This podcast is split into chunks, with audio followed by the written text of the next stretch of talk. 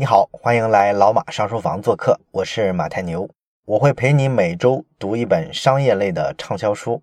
前一阵子呢，网上特别热闹的是关于娱乐明星的一个事儿，就是说呢，崔永元呢举报说范冰冰偷税漏税，这话题炒得特别热，是吧？我看最近呢，又有其他的明星加入了这个战局，还有人爆料呢，说这个黄晓明卷入了操纵股票的案子，这就让很多人呢特别奇怪。啊，你们这些明星平常挣钱这么容易，一部戏呢动不动片酬就上亿，怎么老是去走这些歪门邪道呢？这背后呢当然有很多原因了，有的呢就是这些明星个人的贪婪欲望的问题，有的呢可能是涉及到咱们国家的一些税收啊，或者是各方面的制度不够完善。但是呢，如果从明星背后的组织考虑的话，咱们会发现呢，明星呢做的事儿啊，在这个年代来看，非常像一个企业家。因为他们的背后呢，一般都有自己的工作室或者公司，所以呢，表面上看起来明星好像跟一个企业家没有太大区别，但是呢，本质上来说呢，明星却不是一个企业家。为什么呢？因为明星没有建立企业文化、企业价值观的这个能力，或者说的更简单一点，工作室只是为了把明星的形象最大化的变现而存在的，它只是为了挣钱。咱们今天呢，继续讲《基业长青》这本书。今天我们呢就要说一下基业长青的公司究竟是怎样保持一个组织形式长期具备活力和竞争力，高瞻远瞩的公司挣钱的正确的姿势究竟是什么样的？咱们今天呢也是分两部分来讲，一部分呢咱们看一下基业长青的组织需要什么样的企业理念，另一部分呢咱们看一下基业长青的组织啊在抵达基业长青这个目标的过程中究竟是怎么演化的。咱们先看第一部分，基业长青的企业有什么样的企业理念？咱们第二期的时候说了，基业长青的企业呢，它在早期的时候啊，往往没有什么主业，一般是什么赚钱就去干什么，是不是说他们根本就连什么企业理念都没有呢？哎，并不是哈，这个什么叫伟大的企业理念呢？理念其实是一个特别底层的东西，它不依托于啊某种技术或者说某一个特殊历史时期的环境而存在。这个理念呢，其实你可以理解成是一种信仰啊。一般情况下来说，这个东西啊，不随时代的变化而变化，可以长期坚持这么一个东西。你比方说吧，当年这个老福特创办福特汽车的时候，老福特呢就说过，汽车这个东西啊，不应该赚这么多的钱啊，应该是怎么发展呢？用一个小额的利润去销售大量的汽车，这样呢就可以做到两点。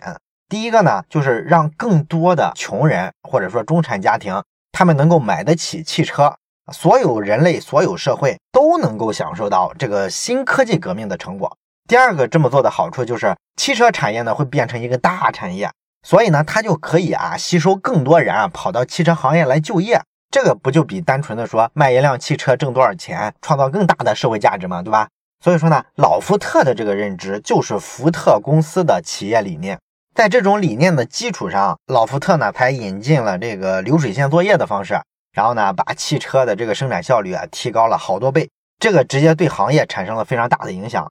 从一九零八年到一九一六年，美国的这个汽车的销售价格降低了百分之五十八，这就是靠福特公司大量的把生产成本给它压缩之后带来的产品降价，其他竞争对手你也只能跟进。于是呢，造成了全社会的这个生产效率的提升，以及说生产价格的下降。这么干了一阵儿之后呢，福特公司呢发现公司的这个新汽车的订单超过了它的生产能力。按正常的经济学的规律，一般这时候应该怎么办？应该提价了，因为需求大于供给嘛。但是呢，这个老福特呢，他有企业理念在，所以说呢，他居然反其道而行之，居然去降价。然后有一位福特公司的股东呢，就特别不理解。中间呢，他还跟老福特打官司，起诉福特公司，说你这么干侵害股东利益。但是不管怎么样，老福特还是坚持一直这么干下去。同时呢，老福特还改革了这个福特公司的薪酬体系，它是市面上第一个采用每个工人每天的工资是五美元的这么一家企业。这个工资水平是整个汽车行业的两倍。当时的《华尔街日报》啊就讽刺福特，说福特这家公司啊是工业社会以来啊最愚蠢的尝试。但是呢，这家公司不为所动，这就是我们的企业理念，我们一直在坚持。哪怕后来到了八十年代，福特公司应该说在这个阶段，属于到了历史低谷的时期，因为日本的汽车竞争非常激烈嘛，冲到美国市场上，把这些美国本土的企业打得遍体鳞伤。福特汽车在八十年代的时候啊，三年的时间净亏损了三十三亿美元，他们也很着急啊，也想解决这个问题啊，所以呢，他们就开会。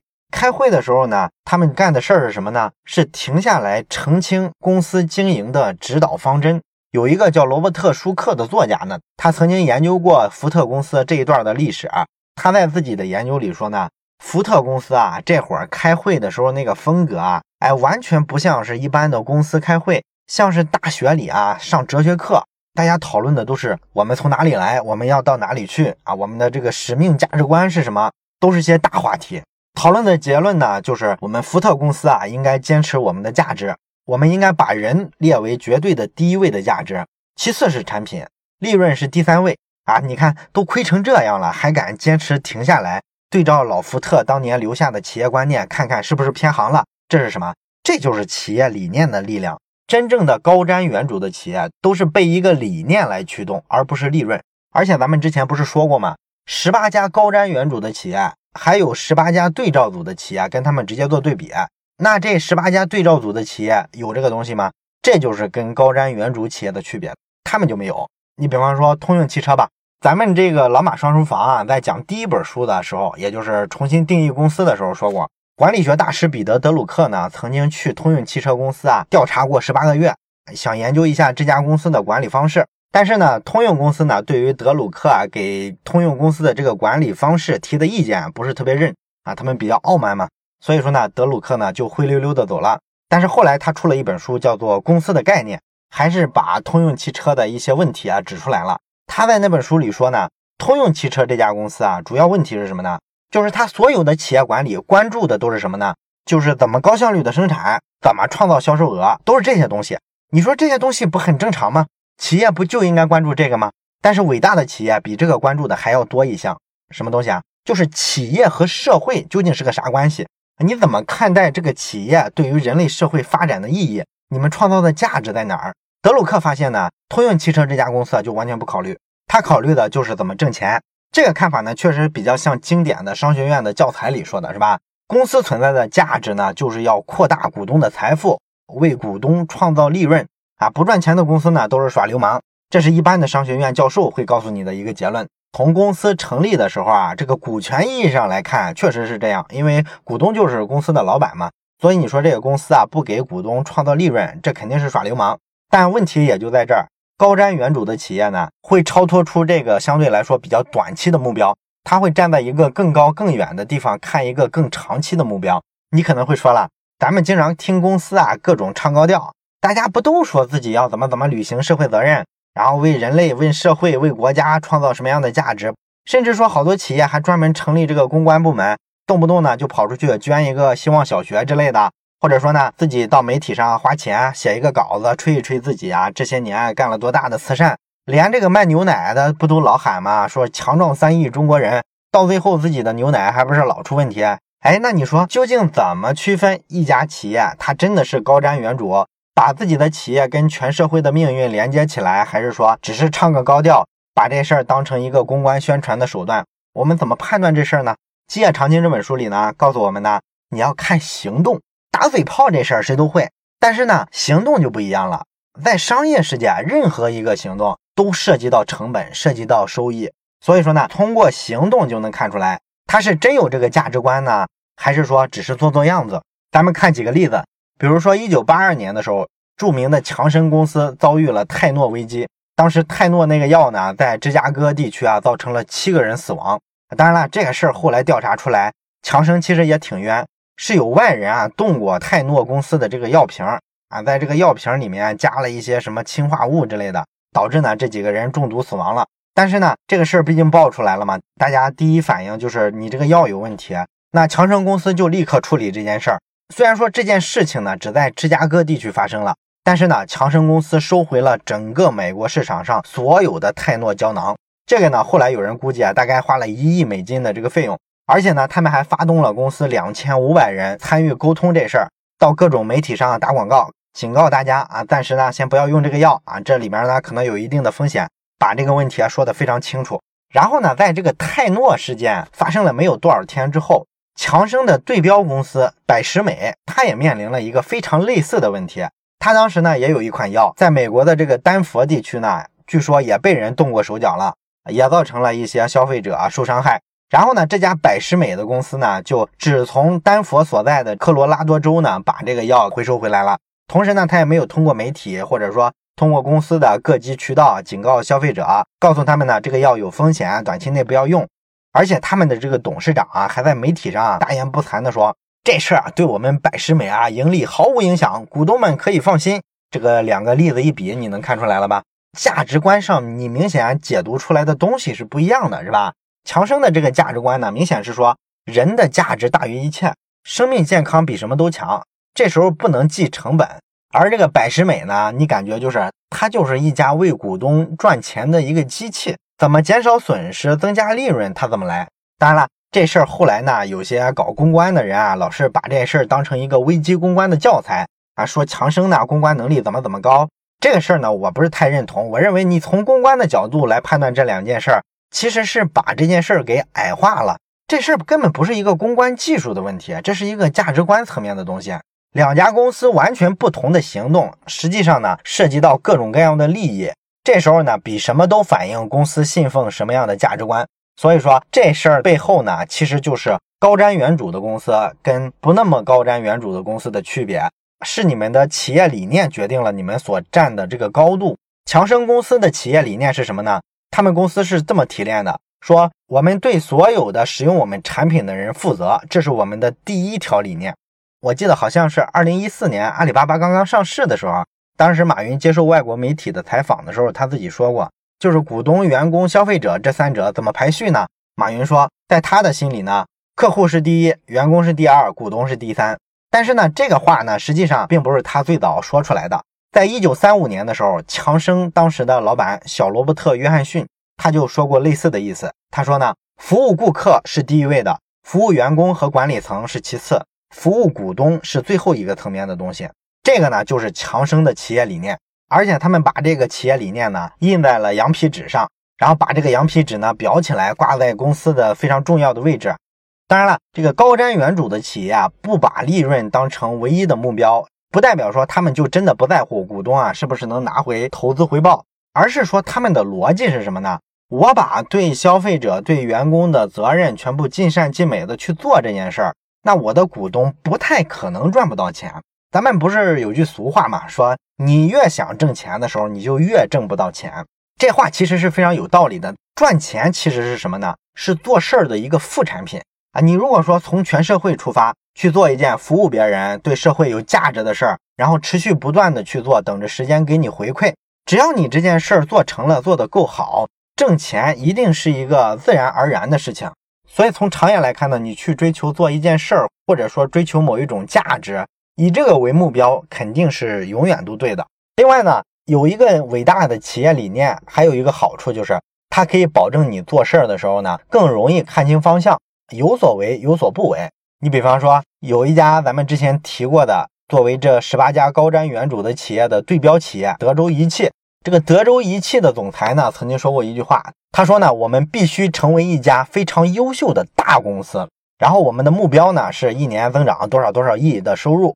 所以在他们这个目标的驱使下呢，七十年代的时候呢，德州仪器呢开始生产很多特别便宜的袖珍计算机。或者说一些十美元一只的一次性数字手表，啊，类似的一些比较低价格的产品，因为你要实现销售收入嘛，所以呢，出一点低价的产品是一个好选择。但是惠普呢，面对这样的市场机会的时候，就没有做这个选择，他选择不做这些便宜的低档产品，因为惠普给自己的企业定的这个企业理念是什么呢？就是我们要永远的引领人类科技的进步，想办法去为这个科技进步做出贡献。所以说，一定要开发最科技前沿的产品，因为只有这种产品，相对来说，在科技前沿的探索上才是力度最大的，对吧？我是做这么一件事儿的过程中，顺手把钱挣了，我不会说做一个跟我这个价值观相反的事儿。所以你就能从这里体会出来，有一个伟大的理念和没有的区别。这是咱们讲的第一部分。那么第二部分呢，咱们会聊一下高瞻远瞩的企业啊，它究竟是怎么进化来的？不管你是一个高瞻远瞩啊，还是说基业长青的企业，咱们之前不是说了吗？选了十八家作为样本啊，这十八家你一算，它的平均年龄九十二岁啊，那要这么久的时间，它可很难一直都在巅峰上，它应该是有起伏、有沉沦、有波峰、有波谷，对不对？那么它在波谷的时候是怎么又反弹起来的呢？哎，我想可能你自己都能猜到是什么原因。很简单啊，就是这家企业与时俱进呗。发现自己的产品啊、业务啊过时了，或者说被竞争对手赶超了，不要紧，那就重新的研发，通过创新再度领先。哎，应该说呢，这个话肯定对哈。但是问题呢是，你咋就知道创新的方向是往哪儿走呢？《基业长青》这本书里对这个问题的看法呢，是说高瞻远瞩、基业长青的企业，就跟生物进化是一模一样的，不停的优胜劣汰，最终才能活下来。这事儿呢，这几年呢，被顶级的创业圈子呢炒作了很多，好多创业者呢就言必称进化。但问题是，这里边有个悖论呢，就是演化其实是没有方向的。你作为大自然里面的一个物种，不管是三叶草啊，还是恐龙啊，你并不知道未来环境啊会怎么变化，气温是会升高啊，还是会降低啊？空气的成分会有什么样的变化？所有这些东西，你发现你都不知道，不知道就意味着你没法提前应对可能的变化。所以，我们只能有俩选择。一方面呢，就是尽量的适应眼下的环境，比方说，你可以让自己跑得越来越快呀，飞得越来越高啊，或者说你繁殖啊越来越快，等等等等。你总得有一项武器啊，来武装自己啊，保证自己呢，在这个复杂的自然环境里面能够生存下来。另一方面呢，这个物种呢，还是要赌一下未来。虽然它不知道未来是什么样，基因里面呢，就有一个机制，叫做基因突变。基因突变呢，实际上就是在三万多个基因里面，每次从这一代复制到下一代的时候啊，总有若干个基因会出现错误。那基因保持一定比例的出错，就是一个很好的进化的机制。因为既然是错的东西嘛，自然就是相对的。可能在这个环境里啊，你把基因往下复制的时候啊，这个突变呢是不适应现在的环境的，它呢也会带来一些遗传性的疾病。但是呢，如果环境发生变化了呢？你现在认为是错误的、是劣势的一些基因，可能就变成优势了。这方面有很多例子啊。你比方说，哺乳动物的一个特征就是都是胎生的，是吧？为什么要胎生呢？其实咱们仔细想一下，胎生这种方式其实生育效率非常低的啊。你看人家鱼类或者说恐龙，人家一下产好多卵，下好多蛋，这个生育效率多高，是吧？而你哺乳动物呢，你胎生，你一次能生多少个？何况说这个哺乳动物啊，一次怀孕都要好长时间，是吧？那你说这明显是一个缺陷嘛？为什么我们后来进化的过程中，这个策略反而更长久的活下来了呢？这是因为呢，我们为了提高成活率呢，会让这个胎儿呢在肚子里面多待一会儿，不要过早的跟这个母体分离啊，因为分离了就没有活路了。尤其是咱们哺乳动物的早期，咱们非常弱小，害怕被恐龙吃掉，所以说你没有办法，只能选择这样。我们如果跟恐龙一样选择那种卵生的策略。那可能我们哺乳动物的后代啊就都挂掉了，所以我们只能用胎生这种效率低一点的方式，保证后代的延续。后来环境不是发生了变化吗？小行星撞了地球之后啊，气温呢也下降了，空气中的这个氧含量呢也下降了。大部分的爬行类动物呢，它靠卵生的方式就不是很靠谱了，因为这个小恐龙刚出来之后，立马感受到环境的变化，它可能就挂掉了。而我们胎生的好处呢，是胎儿呢在体内啊待的时间足够长，外界有什么变化，这个妈妈就能帮它抵抗了。所以生出来之后呢，它的存活率要高很多。所以某些选择在有时候是错误的，换一个时间节点，换一种环境之后，它可能就变成优势了。哎，上面呢就是大致的一个进化论的非常粗糙的轮廓。那这事儿给我们什么启发呢？大概呢，我觉得有三个启发。第一个呢，就是只有不停的往前进化。适应现在以及未来的环境，才能让一个物种呢长期存活下去。第二，进化机制的动力啊，来源于基因突变。在你适应环境适应的很好的时候，一定要犯一些错误，不然的话你就堵死了进化的空间。第三，进化是没有方向的，唯一一个可以确定的事情是，现在是对的东西，一定会变成错的东西，这只是个时间的问题。然后咱们再看几个企业进化的例子，你会发现跟上面讲的这套进化论的逻辑啊非常非常像。我看去年的时候有一条关于惠普的新闻，说惠普的笔记本业务呢在去年的时候超越了联想，重新夺回了世界第一。实际上呢，惠普的这个电脑业务啊并没有特别长的历史，它是什么时间开始做电脑业务的呢？在六十年代才开始有这个计划。而且呢，当时他们的这个 CEO 约翰杨还只是把电脑当成一种备用仪器，甚至他不想叫它电脑，只是想把它叫做仪器控制仪。他们虽然知道电脑未来一定很重要，但是呢，他们当时希望我们惠普公司应该是一家仪器公司，所以他没有打算成为这样一家公司。但是呢，进化就是这么奇妙，最终呢，这家公司就成了一家全球最大的笔记本电脑的生产企业。这个摩托罗拉呢也是类似的，也是有点这种歪打正着的意思。当初摩托罗拉怎么去做半导体集成电路这些东西呢？就是因为呢，他在四十年代的时候啊，在美国的这个亚利桑那州设了一个小实验室，然后这个实验室呢，当时主要的这个功能呢是给公司啊生产一些像电视机啊、收音机之类的电子组件。结果呢，没想到越做越大，成了非常重要的一块业务。所以呢，在一九五五年的时候，摩托罗拉呢才决定进入到电子行业。而且，即便到了这时候啊，他们也只不过是因为没有钱。如果不把自己的这些半导体集成电路的业务啊做成产品往外销售的话，那么公司呢没有足够的财力啊盖起来一些比较先进的工厂。所以你看啊，所有的这些进化，你发现都不是按计划完成的。而且更离谱的是什么呢？有时候啊，你不想往这儿走，可能也走到这儿了。这有一个比较典型的例子，就是美国运通。美国运通呢，它早期其实是做快递的。大概的业务呢，就有点像咱们现在的这个武装运钞车啊，就是有些企业之间结算的时候啊，当时没有那么发达的电子金融服务，所以呢，有大额现金的时候啊，就需要有些公司武装押运这个钱，帮助人家把钱顺利的运过去。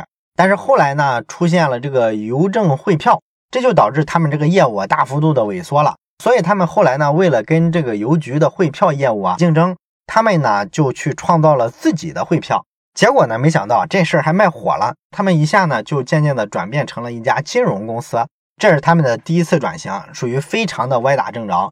后来又发生了第二次转型，就是他们搞金融啊，搞了一阵儿之后呢，啊无意中呢做了一个金融工具，叫做旅行支票。大概意思呢就是服务于那些出国旅行的旅客，这些旅客出国的时候呢，不用带大量的现金了啊，拿着这个旅行支票啊，直接在上面签字就行了。但是毕竟他们已经转型成一家金融企业了嘛，所以他们就不愿意在这事儿上做太多投入，他怕别人觉得他要进军旅游行业。甚至呢，美国运通的总裁还说啊，我们美国运通坚决不会打入到旅游产业里，我们的员工也禁止干这种业务。但是这事儿哪禁止得住啊？他们公司底下的人啊，发现这事儿有利可图之后，大家都很愿意去尝试。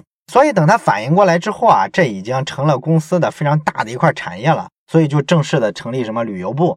到了二十年代的时候呢，这个旅游业务啊，已经成为了公司的第二业务支柱。也就是说，美国运通这家公司呢，就从一家快递公司转变成了第一业务是金融，第二业务是旅游的这么一家新公司。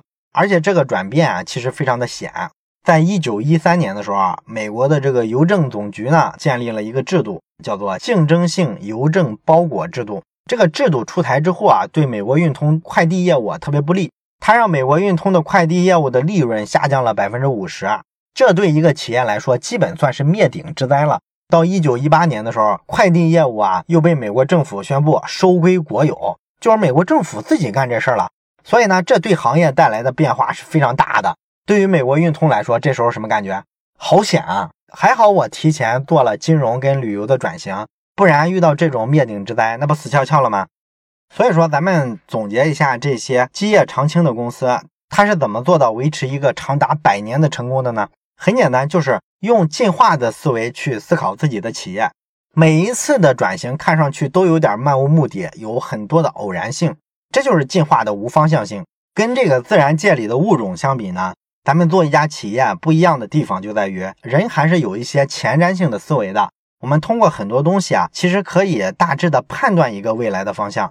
我们可以赌一些我们比较看好的方向，这是我们人类能动性的体现，是吧？所以说呢，我们把企业看成是进化，但是呢，我们相对来说呢，又有一个工具，就是人有一些能动性，我们不是完全被动的去适应环境。《基业长青》这本书啊，最后呢，对高瞻远瞩的企业怎么在这个新时代做进化，提出了一个五步法的步骤。第一步就是你要试一试，而且呢要快，千万不要呆着不动。第二步，你要接受必然会有的错误，这也就是咱们说的进化的时候的基因突变。强生公司有一任总裁说过：“失败是我们最重要的产品。”强生公司为了找到未来的业务方向呢，他曾经做过很多乱七八糟的产品，比如说骰子啊、可乐兴奋剂啊、心脏瓣膜设备啊等等等等。但是呢，他做这些尝试呢，确保了他基业长青。这是第二步，接受必然会犯错的这个事实。第三步是采取小步骤进行渐进式的改良，不要总想着一个大想法、大规划。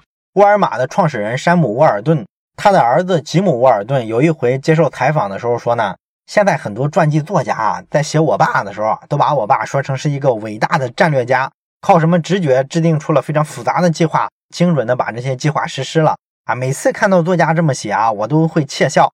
我爸成功靠啥？其实不是靠这些一开始做好的决定，你怎么可能都是一步步改良出来的？这些作家就是不切实际。第四步呢，就是给员工所需要的空间，在组织结构上呢，不要管得太死啊。